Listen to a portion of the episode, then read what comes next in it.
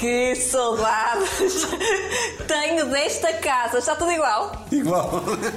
Mi, queria te dar um abraço. Meu amor, como estás? Posso fechar? Força.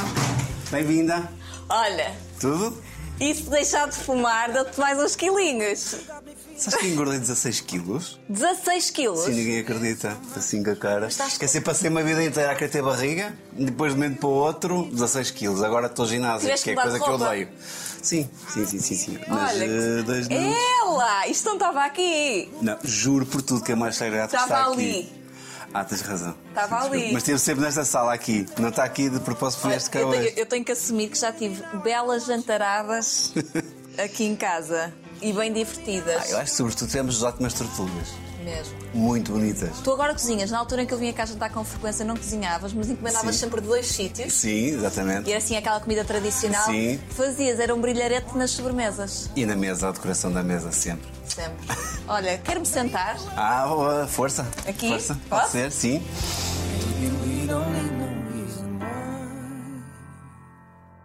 Olha, muito obrigada por, por nos receberes em casa. Sabes que em Portugal não é fácil. Não, nem eu tenho. O hábito. O hábito, exatamente. É a primeira vez? É. É? É. Mas tu gostas muito de receber as pessoas em casa? Tens Eu adoro disso? receber as pessoas em casa. Gosto. Eu gosto muito de fazer tortulhas. Não sou uma pessoa que perceba muito de cozinha. Eh, Agora, com o confinamento, comecei a aprender algumas coisas. Mas gosto, sobretudo, dou muito valor a pôr a mesa. Gosto de pôr a mesa todo ao pormenor, ao ao milímetro, detalhe. ao detalhe. E, eh, e, sobretudo, gosto de estar aqui durante largas horas em tertúlia com os meus amigos. Tens aqui a Diana, mas há, há outros por aí espalhados. Sim, tem a Maria, tem a Diana, tem a Alice e tem o Ricardo. Tem quatro. Hum, Nomes escolhidos a dedo? Sim. Gosto muito, gosto muito da Maria, não sei se foi. Sim.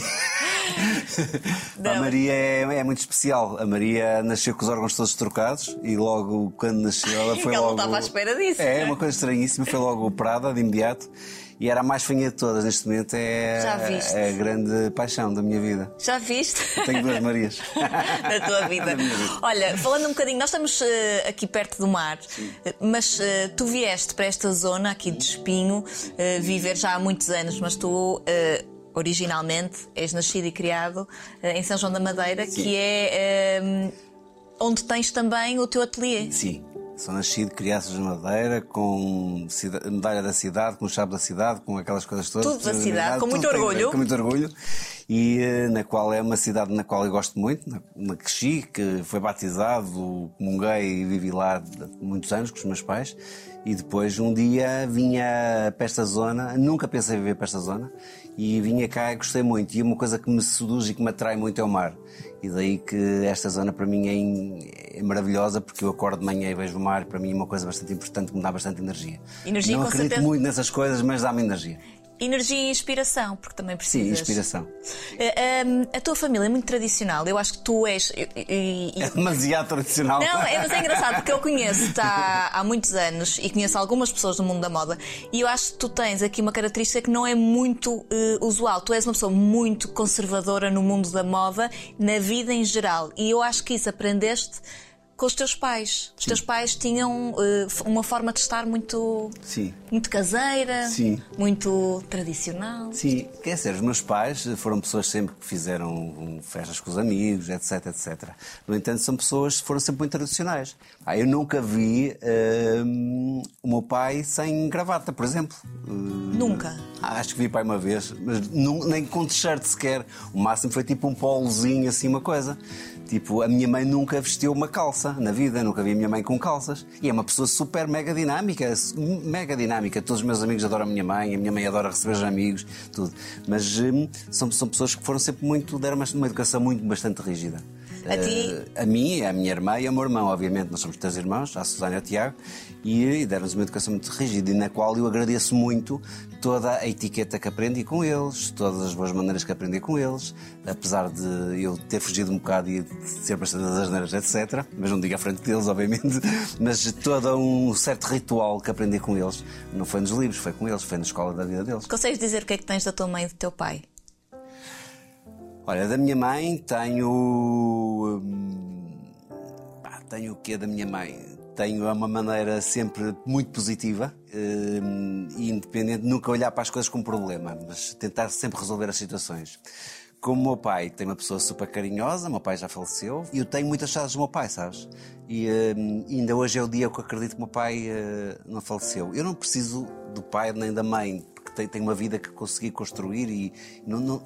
Mas quando tu perdes alguém da família, nomeadamente o pai, a mãe, etc., é algo muito complicado, porque tu achas tipo que se me acontece alguma coisa, eu vou, como, é, como, é que vou, como é que vou resolver isto?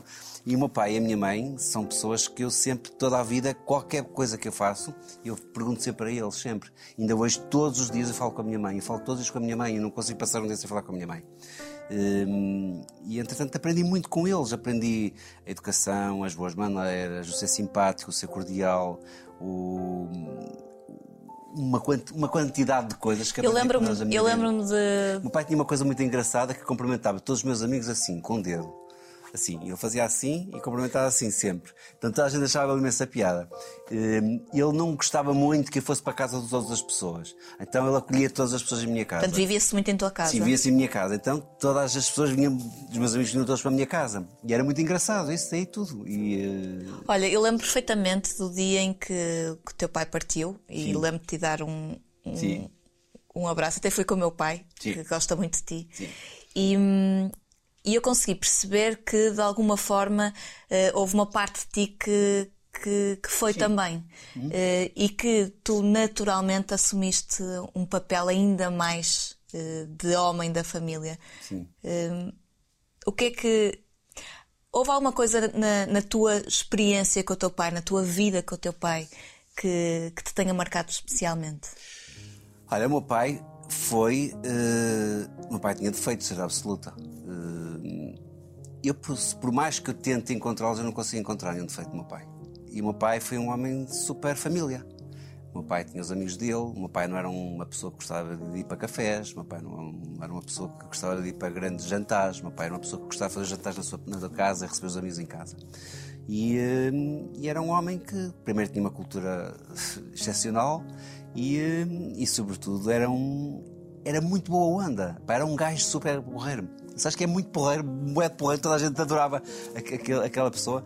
E, eh, e meu pai trabalhou durante muitos, muitos, muitos anos no, na banca e, entretanto, ele ajudava sempre as pessoas todas. Eu lembro de ver Primeiro tenho um trauma enorme porque o, o, alarme do banco estava ligado à minha casa durante a noite, tipo 3 da manhã aquilo disparava durante a noite, porque entrava um mosquito na caixa fora de lá que é, e ele tinha que ir para o banco.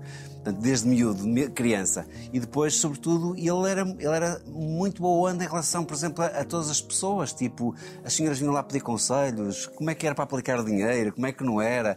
E ele, ele foi sempre uma pessoa muito, muito íntegra, muito, muito correta, muito, muito, muito demasiadamente correta. E então daí que eu tenho um, um, orgulho brutal. A minha mãe é uma pessoa super querida, ela é super, eh, sempre preocupada com as pessoas, sempre interessada ela, ela escreve os postais para as pessoas, ela manda o postal de Natal, ela manda Até as flores, cuidadosa. ela manda aqueles detalhes todos, pequenininhos detalhes sempre. Ela não compra um presente por comprar, ela compra um presente bem escolhido, muito bem pensado. Fez muito assim. Aquilo. Sim, eu acho que eu herdei com eles, percebes? E, eh, e uma coisa que eu quero um dia, quando não estiver cá, mas o que eu quero, sobretudo, é que as pessoas olhem para mim tipo, pá, aquele gajo era um gajo porreiro, era um gajo que era um gajo amigo. E eu sou uma pessoa que o dia para mim eu tenho mil e uma coisa para fazer no dia a dia, mas eu tenho sempre tempo para ligar para os meus amigos, para perguntar se estão bem, para dizer que tenho saudades deles, que quero estar com eles. Eu posso ter mil e uma coisa, mas eu chego a casa, vou preparar a mesa, vou fazer a mesa, vou fazer. e meto eh, na mesa 12 pessoas, 20 pessoas para poder jantar. E tenho sempre esse detalhe, ou faço um presente para eles, ou uma brincadeira qualquer, etc. Isso aí dá muito gozo, mesmo muito gozo. Como é que uh, um, um rapaz uh, vindo de um, de um meio tão tradicional que brincava com carrinhos e na rua, porque Sim. eu sei que brincavas muito no jardim Sim. até da tua casa. Sim. Como é que tu um dia percebes que a tua vida vai passar pela moda? Nunca na vida pensei desde criança, nunca tal coisa nunca, nunca me passou. Não te ocorreu? Não me ocorreu, porque olha, eu não ligava muito à moda, eu vestia o que a minha mãe me mandava vestir, por simplesmente eu digo isto várias vezes, eu na comunhão solene era tipo o único miúdo que andava de calções. Todos andavam de calças, eu era obrigado a andar de calções, eu fui obrigado a andar sempre de calções. Nunca tipo... questionaste? Não, nunca questionei. Era aquilo, era aquilo, pronto, estava resolvido. Pronto. Daí que eu nunca me liguei muito à moda. E, entretanto, a única coisa que acontece é que quando eu tiro um curso de controle de qualidade, no Instituto Superior de Engenharia do Porto, tiro esse curso e tenho que fazer uma especialização. E essa especialização é metalomecânica, eletrotecnia ou têxtil. E eu entro no têxtil. E uma coisa. abriu-se o mundo. E abriu-se o mundo. E eu achei muita graça, sobretudo, à parte têxtil, nomeadamente aos tecidos, aos fios, como eram fabricados tecidos, e ao controle da qualidade dessa área. E entretanto, o que é que achei? Uh, o, que eu tinha, o que eu tinha desde miúdo sempre foi algum jeito para desenho. Entendes? E daí que, mas eu desenhava tipo prédios, carros, banda desenhada, nunca desenhava vestidos, nem fatos, nem nada dessas coisas. Uhum. E então daí que quando eu acabei esse curso fui convidado para trabalhar numa empresa de, de, de moda, de, fazer camisolas, etc. E eu juntei uma coisa com a outra e foi assim que eu comecei. E no passado um ano uh, criei a minha marca. Hold on to me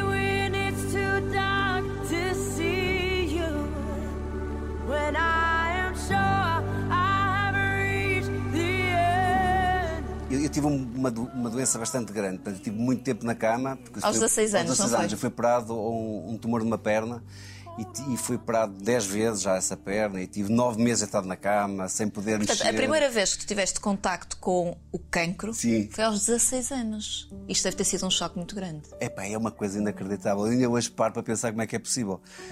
Mas como é que, como é que tudo aconteceu? Eu estava na praia e eh, deu-me uma dor numa perna, entretanto caio, eh, vou ao hospital e chego ao hospital nunca mais lá saí.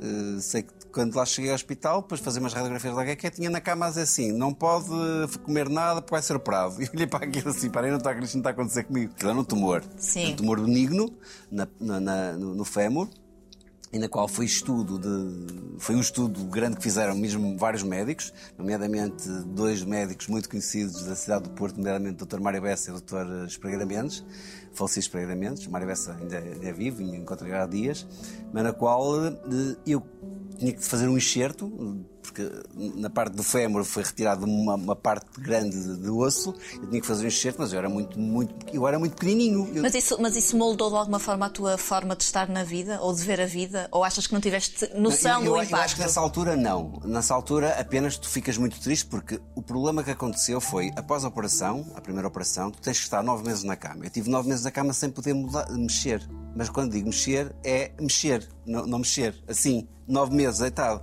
Ou seja, tu sais da cama e tens que aprender outra vez a caminhar, etc. É? Mas, sobretudo, pá, é, é, muito triste, porque essa fase é a fase mais gira dos miúdos todos, porque os miúdos querem ir para as discotecas, querem ir para os bares, querem estar com os amigos, querem, sei lá, querem mil uma coisa. E eu vi os meus amigos todos neste filme e eu na cama. A única parte boa que eu tinha é que eu podia conseguir dar a volta aos bombeiros que era uh, quando os bombeiros vinham buscar para levar ao hospital, eu pedia se eles me podiam passar na escola, que era para, para estar com os meus amigos. E a ambulância ia à escola, parava, abria, estava com os meus amigos um bocadinho, vinham lá cumprimentar, falava com eles, depois voltava outros para a cama. Era assim. Foram muitos meses. Sim, foi horrível, foi terrível. Depois andei mais 10 meses a aprender de canadianas, com um sapato, um salto mais alto que o outro, porque os pés não podia bater no chão. Pá, mais 9 meses, quer dizer, eu passei mesmo muito, muito, muito, muito nessa altura. E foi terrível. E isso depois, quando ficaste bom, bom foi quando foste vender as enciclopédias? Sim, depois a seguir fiquei bom, não é? Ai, tu querias era laurear a vida. Sim, claro, obviamente. O meu primeiro trabalho, a seguir, a sério mesmo, e onde eu ganhei bastante dinheiro, foi a vender enciclopédias. Só que as enciclopédias eram enciclopédias inglesas. O que é que fizeste com o teu primeiro ordenado? O meu primeiro ordenado eu comprei um carro comprei um carro com o meu dinheiro. Não foi o meu pai que me deu, foi eu que comprei. Tipo, cheio de orgulho, não, vou comprar o meu carro. Então comprei um carro que era um. Era um carro chamado, era um Auto Bianchi, era, era espetacular. O carro já era super design, tinha uma traseira assim cortada e era o máximo. Mas era muito pequenino o carro. E, hum, e depois, e tem uma história muito engraçada com esse carro, porque esse carro durou bastante tempo. E, hum, e esse carro era muito engraçado porque eu, quando comecei a fazer as feiras eh, na moda, já trabalhava em moda, já tinha a minha própria marca. Quando, tu criaste a tua marca quando? Em 1988, mas tinha começado a trabalhar já um bocado antes. E, mas a primeira, das primeiras feiras que eu fazia era na Filmoda, em Lisboa. Então, nesse carro, um Autobianchi, não sei se sabem qual é o carro, mas é um carro muito pequenino. Sim, cabia ah, tudo lá dentro até chegar a Lisboa. Até chegar a Lisboa. Então, mas eu ir daqui até Lisboa tipo, não podia virar a cara, porque levava um ferro, assim, que atravessava o carro todo, que era o charriot, que era para pousar, a, que não havia maneira de cortar o ferro, que era para colocar as, as roupas todas, não é? E, eh, pá, e aquilo entrava, entrava, entrava, para chegar ao final não cabia a minha roupa, por exemplo, ou porque já não cabia mais. Tu, quando criaste a tua marca, tu já criaste a tua marca com a tua irmã? Não, eu criei só, só eu, não é? E depois, mais tarde, eu convidei a minha irmã para a minha irmã ser minha sócia Porque a minha irmã é uma pessoa mega organizada, em termos financeiros é uma pessoa super cuidada. É, é- tão engraçado e, e diferente eh, ver-vos juntos, porque vocês fisicamente são muito parecidos, Sim. depois não têm nada a ver Nada, eh, nada, em termos de feitio. E, e- e parece-me tão interessante como é que vocês trabalham há anos juntos, sócios. Sim. Ela tem uma parte super importante na, Mega importante. na tua empresa. Escondida, mas mega escondida. importante. E sim. como é que isso funciona tão bem? Como é que ela aceita tão bem Sim. estar na sombra? Porque a minha irmã nunca gostou de dar uma entrevista, não gosta de, dar entrevistas, não gosta de aparecer, a minha irmã não, não gosta disso. E, e depois eu e a minha irmã temos uma química muito grande. Nós não somos gêmeos, fazemos diferença de 4 anos, e depois do meu irmão Tiago faz mais 4. Nós fazemos diferença de 4 por 4 anos, mas eu e a minha irmã tivemos sempre uma química.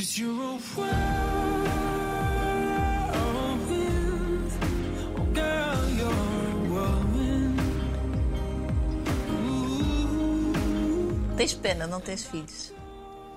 Tenho, tenho, tenho, tenho pena. E pensaste nisso alguma vez? Pensei, pensei nisso e acho que não, não tem problema dizer pela primeira vez que nunca disse isto a ninguém, mas não tem problema de o dizer, que estou num processo de adoção há muitos anos e, eh, e, e que continuo à espera. E esperas de uma forma. Eu não sabia disso, olha que sou, tu, sou tua amiga, mas tu és.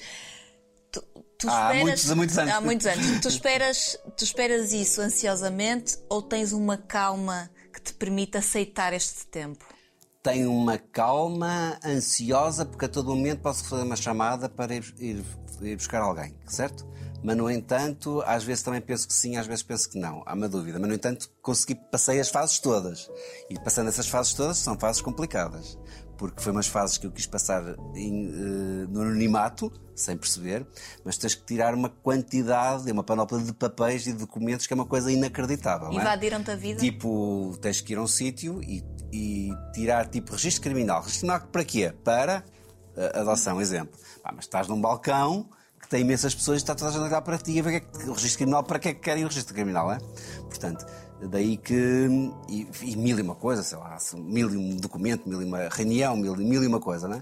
Eh, Mas, no entanto, é um processo, sobretudo, independentemente de de um dia isso acontecer ou não acontecer, também é uma prova que eu consigo me superar a mim próprio e perceber que eu reúno as condições de bom pai, que eu reúno as condições de bom ser humano, que eu reúno as condições de um, hum, um, hum, um bom cidadão. Olha, tu sabes que eh, a, a nossa amizade está acima de tudo e, e acaba Uhum. por ser muito difícil abordar aqui alguns temas, mas eh, tu. eh, Há uns anos, há muitos anos, publicamente tinhas, já tiveste uma namorada que era muito bonita Uhum. e era modelo, a Evelina, e sei que tu,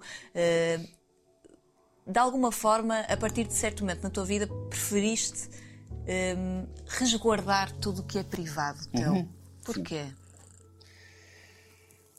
Olha, é a primeira vez que eu abro aqui a casa ah, a uma televisão. Eu acho que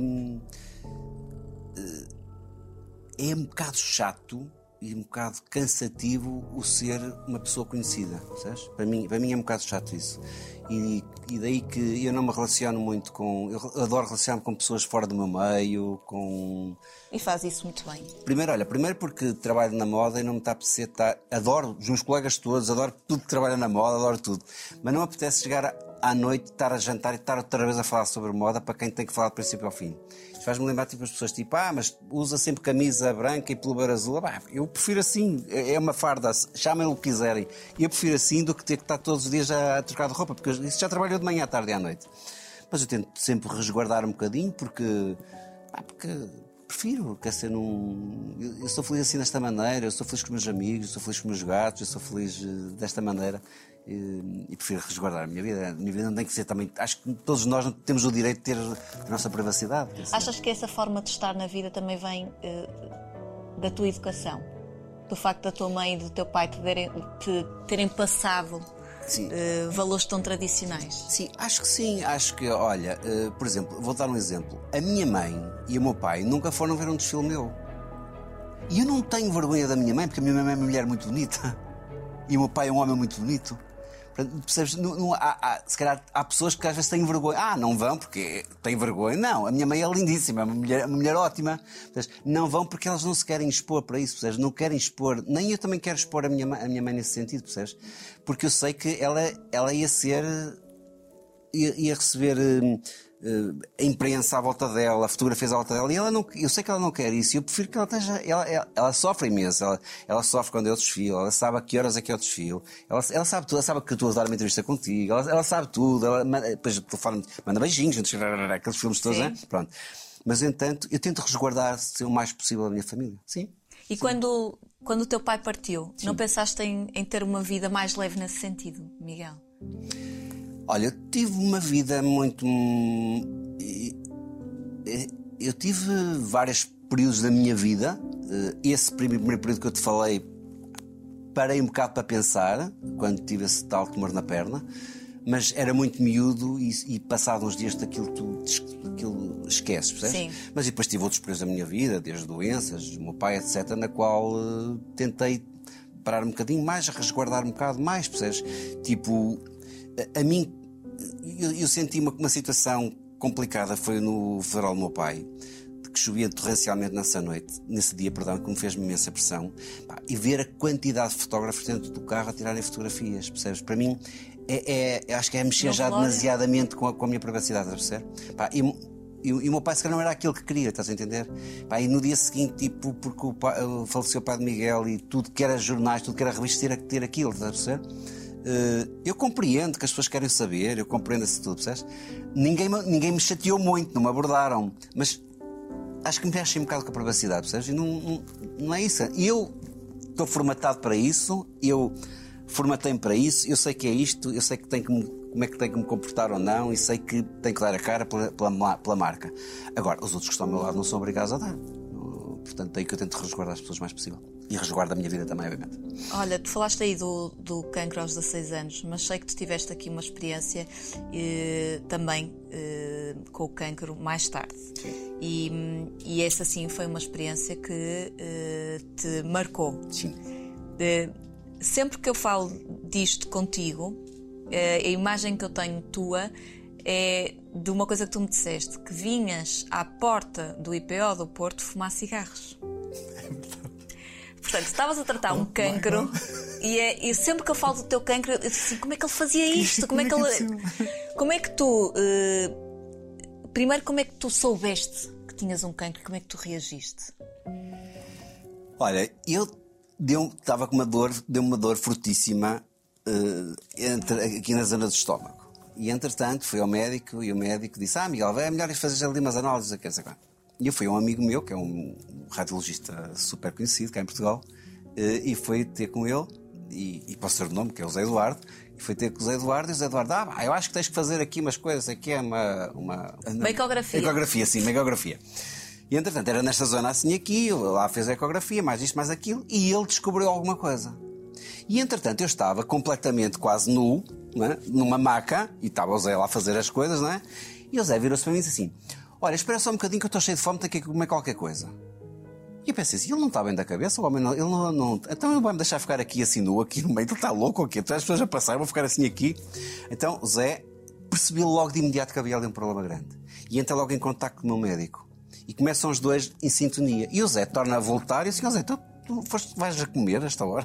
Deixa-me ficar assim aqui, aqui." estás a brincar comigo. Hum, e na semana passada tive que com ele. E entretanto ele disse: Não, vamos fazer mais isto, mais isto, mais isto, mais isto, mais isto. Aí de um momento para o outro, pá, os- bem-se a descobrir que aquilo é uma coisa complicada. Eh, o período de vida não eram meses, mas era poucas semanas. Portanto, era algo muito complicado. Era preciso explicar à minha família, nomeadamente à minha irmã, que sofreu arroz com isto, porque recebeu notícia. De uma desta maneira, uma coisa complicada. Acho que a minha irmã ainda hoje é o dia que se lembra desta situação sempre, não é? E, bem, e passei O que é que sentiste quando ouviste isso? Da, da- Olha, não sei, eu acho que eu estava meio anestesiado, a perceber? Estava muito anestesiado. Eu sei que eu no dia seguinte estava no hospital particular a fazer uma operação, a fazer uma cirurgia, eh, com o Dr. Ramalho, de quem eu amo de coração, que é um médico que eu amo de coração. Há, uma- há um período muito engraçado que é quando eu começo a fazer quimioterapia, e a quimioterapia que eu fiz foi uma quimioterapia violentíssima, porque eu fazia. hum, Eu entrava num domingo com um catéter aqui, que me colocava um, um tubo, não é? Com a quimio, E estava domingo, segunda, terça, quarta, sexta, sábado, domingo. E só no outro domingo é que me tiravam isto aqui. Portanto, eu nunca podia sair ali daquela cama. E eu fazia 16 horas de quimioterapia por dia. 16 de domingo, segunda, terça, quarta, quinta. E depois o restante era só fazer a limpeza, mas não me tiravam os tubos, eu não podia sair dali. Aí houve uma altura que o Herman José fez-me uma homenagem num programa que ele fazia, que tinha pá, não sei quantos convidados, ele o convidou para fazer esse programa. E eu nessa altura falei tipo, não, porque eu também fui no IPO e mais não sei o quê. Bem, quando cheguei ao IPO eu não estava a acreditar. Tipo, os médicos todos, eu não sei como é que eles me mataram, não morria do cancro, morreria daquilo. Porque eu ia assim, eles vão me matar completamente. Pudera. Mas hum, sabes que eu acho que naquele momento havia, acho que havia um tempo para tudo. percebes? E acho que eu pensava assim, ok, tenho isto aqui, primeiro vou ser tratado disto, depois quando chegar Mas altura um dia vou deixar de fumar. esperança etc. ou, ou puseste a hipótese eh, eh, que não ias conseguir eh, vencer o, o cancro? Maria, assim, eu achei sempre que iria conseguir. Mas não te vou dizer que na escuridão da noite que tu pensas em mil e uma coisa. E Quem é que tu tinhas mais medo de deixar? epá, tinha medo de deixar a minha família, tinha de medo de deixar a minha irmã, o meu irmão, a minha mãe, o meu pai. Eh, depois tinha muitos amigos meus que vinham me visitar. Eh, pá, tinha amigos meus que vinham todos os dias me visitar. Tinha, tinha amigas minhas que vinham, sabe, trazer televisão, televisão para eu ver televisão em cá, lá. Ou... Como é que foi? Eh, Porque tu não deixaste de trabalhar. Tu continuaste, no fundo, eh, Sim. tu Eu, tiveste- eu continuei a, a fazer, a desenhar dentro do IPO, etc. Como é que tu conseguiste apresentar uma coleção e apresentaste-a e chegaste A apresentar, a apresentar Sim. e ir eh, e subir à, à passarela no Sim, final do desfile? Sim, sim. Quase Foi sem dos força. desfiles mais emocionantes. Sim, quase sem força. Porque a quimioterapia que eu fazia, como falei que era 16 horas por dia, era muito violenta. E, dura- e fazia durante uma semana e depois esperava duas semanas para descansar. E quando estava ao fim das duas semanas, pronto, já ótimo, maravilhoso, já pronto para, para, pronto, para começar a. Já, já, sem, já com forças, etc., já com alguma vontade de comer, sem enjoos, sem vômitos, sem aquelas coisas todas, já fora sem pestanas, sem, sem sobrancelhas, sem cabelo, sem aquelas coisas todas, não é? Eh, mas quando tu tens, começas a, a- come- quando começas já, já a ter mais hum, vontade, por exemplo, de comer, entras mais uma semana, outra vez mais quimioterapia, mais uma semana atrás, e tu vais abaixo e tu começas a perder forças. Eu tentava fazer uma coisa que era. Eu, eu não, não durmo pijama, por, por natureza não durmo pijama, durmo uma t-shirt e uns calções. Foi sempre assim que dormi a minha vida, nu- nunca dormi de pijama. Mas o que eu fazia sempre diariamente era, mal acordava de manhã, eu vestia. Vestia as calças, vestia a camisa, ou a t-shirt, ou o polo, alguma coisa qualquer, e vestia-me. Estava na cama, mas eu vestia-me, percebes? Porque eu achava sempre que dentro da, da cama aquilo tinha bichos, tinha micro- bactérias, e eu acho que ia ficar pior. Portanto, eu, assim, eu tenho que vencer, eu tenho que vencer isto. Ah, mas esta coisa do vencer era, o- era uma força muito grande que eu tinha. Eu não sou nada espiritualista, não sou nada dessas coisas. eh, espiritual, mas, mas era uma coisa, uma força que eu tinha. Mas eu também não sabia se era verdade ou mentira, porque nem os médicos sabiam. Portanto, a mim nunca me foi dito, tem X dias de vida ou X dias, mas aquilo foi-se prolongando, percebes? E, a- e a quimio estava a funcionar e fazia os exames e as coisas começavam a funcionar direitas. Hum, pronto, e passou, olha, passou. Tu- Agora, isso marca, vês o mundo de maneira diferente, passas a ver as pessoas de maneira diferente, passas a gostar muito das pessoas, passas a dar muito valor, passas a dar muito valor a ter a perna assim como tenho neste momento. Porque na altura não podia ter assim a perna. E o meu sonho era ter que cruzar a perna. Tinhas que estar com a perna direita. E tu queres cruzar e não podes. Quer dizer, passas a dar valor, percebes? Eu não sou boa pessoa, sou um gajo normalíssimo, mas, mas passas a dar muito valor a muita Mas é coisa, engraçado percebes? porque tu continuas a ter uma forte ligação ao IPO. Sim. Hum, E eu sei que tu foste sempre uma fonte de inspiração para muitas pessoas que estavam lá. Maria, é assim, a partir do momento que há pessoas, por exemplo, que fazem. Atenção, que depende de pessoa para pessoa a quimio que a pessoa faz, depende de, pessoa- de tratamento para tratamento. Portanto, a quimio, essa coisa de 16 horas é uma coisa que mete muito medo, mas há, há se calhar, do, quimias de uma hora que fazem mesmo o efeito das 16, não é? Obviamente. Portanto, depende de corpo a corpo e de quê. Mas se eu tenho uma pessoa, se alguém, um familiar, um amigo meu ou uma amiga minha, etc., está com um problema de um cancro e que está a fazer uma quimio de uma hora, pá, o que é que me custa a mim eu pegar no telefone e telefonar para essa pessoa e telefonar e gozar com ela e chamá-lo que era um menino e que, é um, que não presta para nada porque está a fazer uma quimio de uma hora quando eu fazia 16. E eu acho que eu dizer isso, as pessoas, pá, aquilo Muda o chip, muda é? o chip, estás a perceber? E eu acho que a minha função aqui em terra é essa, percebes? Eu tenho esse papel de fazer, eu tenho que fazer esse papel, entendes? E eu recebo, acho que é todas as semanas, pessoas a pedir para fazer isso. E todas as semanas faço isso e não tem problema nenhum. Eu estando lá, agora estamos nesta parte complicada, eu não posso visitar o oitavo andar das crianças, não posso visitar isto, Pá, mas sempre que eu posso eu vou lá fazer uma macacada com eles, vou fazer com as pessoas, vou visitar, vou cumprimentar, vou dizer isto, vou dizer aquilo. Isso, porque as pessoas sabem da minha história, a minha história é pública, portanto eh, foi muito, muito, foi muito falado sobre isso. E se eu puder falar e gozar com essa coisa, tipo, "Ah, mas espera aí, está a brincar comigo, faz uma quimio de uma hora, a pessoa quase a morrer, uma quimio de uma hora, está a brincar comigo, eu fazia 16 e estou aqui, não vê? Pá, o que é que eu faço ao pino? O que é que eu faço ao 4? Diga lá o que é que eu faço. Pá, e acho que isso aí ajuda, eh, acho que é a melhor quimio que, que a pessoa pode ter. Tu neste momento não tens eh, qualquer tipo de vício. Aliás, é muito curioso porque sempre tiveste uma grande aversão ao mundo, mais até promíscuo, até da, da moda. Sim. Hum, Porquê é que sempre quiseste separar as águas? Tu nunca te drogaste. Não, Nem eu- nunca viste droga no mundo da droga, me parece, no mundo da moda. Não, não, vivi uma vez, uma vez. vez ou outra? contei, sim. Mas, por exemplo, eu nunca me droguei, nunca fumei um charro na minha vida. Hum, e esta, esta profissão, profissão que é muito, as pessoas têm sempre, ah, porque se fuma droga, é muita droga, não sei. Ah, aqui também, mas também há nos médicos, há nos advogados, há nos arquitetos, há nos engenheiros, há em tudo, não é? Claro que esta, esta área é uma área muito clamorosa, muito não sei o que, se calhar é mais propícia, se calhar talvez é isso. Agora, o que eu acho que as pessoas tiveram sempre foi muito respeito e perceberam sempre que eu sou uma pessoa muito anti-drogas e sou, sou anti-drogas. Cada um faz o que quiser, cada um tem que fazer o que fazer. Agora, e assim, eu não vou fazer. Mas eu não vou fazer sobretudo porque eu acho que no dia que eu, vou, que eu fumasse droga, eu ia ser o maior viciado em droga, percebes?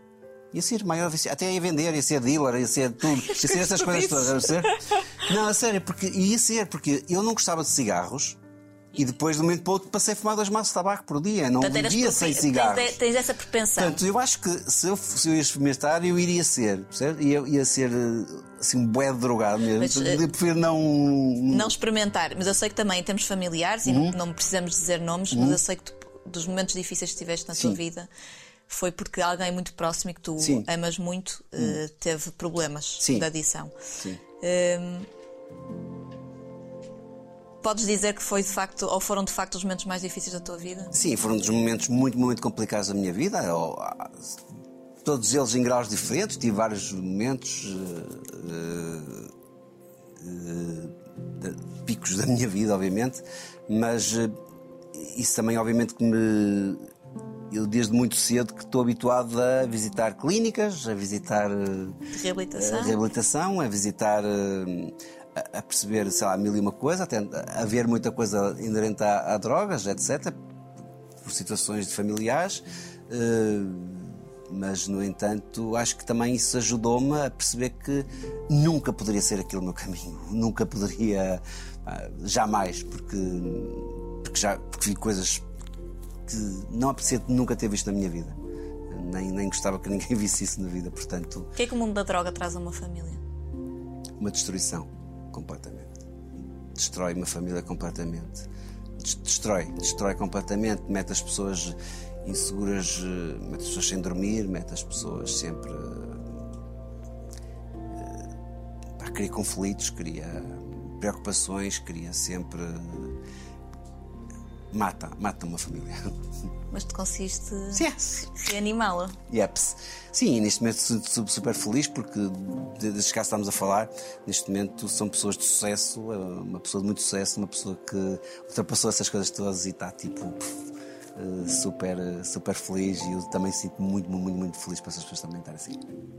Eh, De que forma é que tu olhas neste momento para, para o mundo da moda? O que é que te falta conquistar? Tu que já pisaste Paris, São Paulo, Milão, gostas muito de Milão. Sim, sim. O que é que falta a mim? Olha, é assim, eu podia ter morrido na praia, sabes?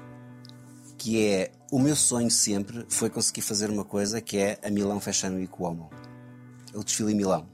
Sendo que a Milão Fashion Week Uomo é uma, é uma, um- uma Fashion Week, uma semana de moda, chama-se uma Fashion Week, onde estão as maiores marcas do mundo, nomeadamente somente as italianas. Não há estrangeiras, somente italianas. Temos lá a Prada, a Gucci, a Valentino, a Dolce Gabbana, a Square, a Fendi, todas. Portanto, só italianas. E tem uma portuguesa. Que és tu? Nem é espanhola, nem é francesa, nem é italiana, nem é americana, é uma portuguesa que sou eu. Ah, eu tive 30 anos à espera que isto acontecesse. Qualquer pessoa normal, obviamente, ao fim de dois anos, desistiria e iria para outra profissão. Ou 3 anos, ou 4, ou 5, ou 10 anos, não. Eu esperei. Quantos esperei, anos? Esperei, esperei 30 anos. Esperei 20 e tal anos.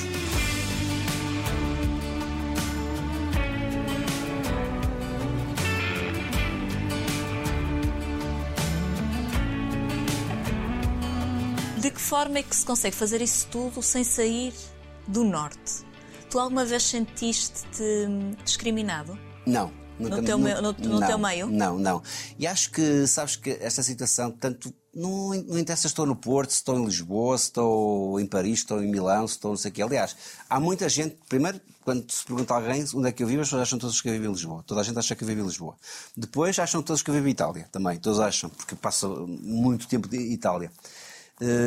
Mas não, acho que é muito prático, é muito fácil. Hoje em dia é fácil vivermos em qualquer, eh, qualquer parte. E, sobretudo, qualquer designer, se a pessoa, um designer é francês, vamos imaginar, não tem que vender só para a França, tem que vender para o mundo inteiro. Quer dizer, para a França sim, mas depois para o mundo. Eu, vi, eu sou uma pessoa que faço minhas coleções para Portugal, mas eu penso no mundo, pensei sempre no, no internacional. Agora, obviamente que para mim, a maior vitória que eu tive até hoje foi conseguir entrar na Fashion Week de Milão. Né? E fico com muita pena. Agora, vou também ser um bocadinho franco, de muitas das vezes eh, políticos em Portugal e eh, pessoas muito importantes na esfera, na na- na esfera portuguesa não darem valor. E se calhar eh, veem alguém que se pega numa bandeira porque ganhou um prémio do, de um desporto e porque até telefonam para, aí- para essas pessoas e estão com essas pessoas e são amorosos para essas pessoas. Pá, eu tive 30 anos à espera e a minha área é uma área muito clamorosa. A minha área vende mesmo o país, à séria. Mas vende mesmo o país. Ah, e muitas vezes tu não tens o apoio. Tu sais na Vogue América, Vogue Japão, Vogue isto, Vogue aquilo, mas não tens um jornal em Portugal que fale de ti. Não tens um político que te telefone que te- ou que te diga assim: pá, obrigado por estar a levar o nome de Portugal lá fora. E eu estou há 30 anos neste filme. E é uma mágoa que tu tens? Olha, eu já fui, eu tenho comenda da Ordem do Infante Henrique, foi dos mais novos em Portugal. Eu tenho essas coisas, Tens sou comendador, tenho, tenho mil, mil e uma coisa, tenho Globos, tenho GQs, tenho, tenho mil e um prémios. Mas acho que me falta muitas vezes, hum, falta muitas vezes um carinho de certas pessoas importantes neste país de perceberem o quão é difícil se levar uma, uma bandeira de Portugal na área da moda, sendo Portugal um país não tradicional na moda. Eu ia te perguntar se tu me contaste tudo, mas eu como sou tua, tua amiga e grande amiga, sei que não me contaste tudo. Mas Sim. eu não podia fazer mais. Porque a nossa amizade está em primeiro.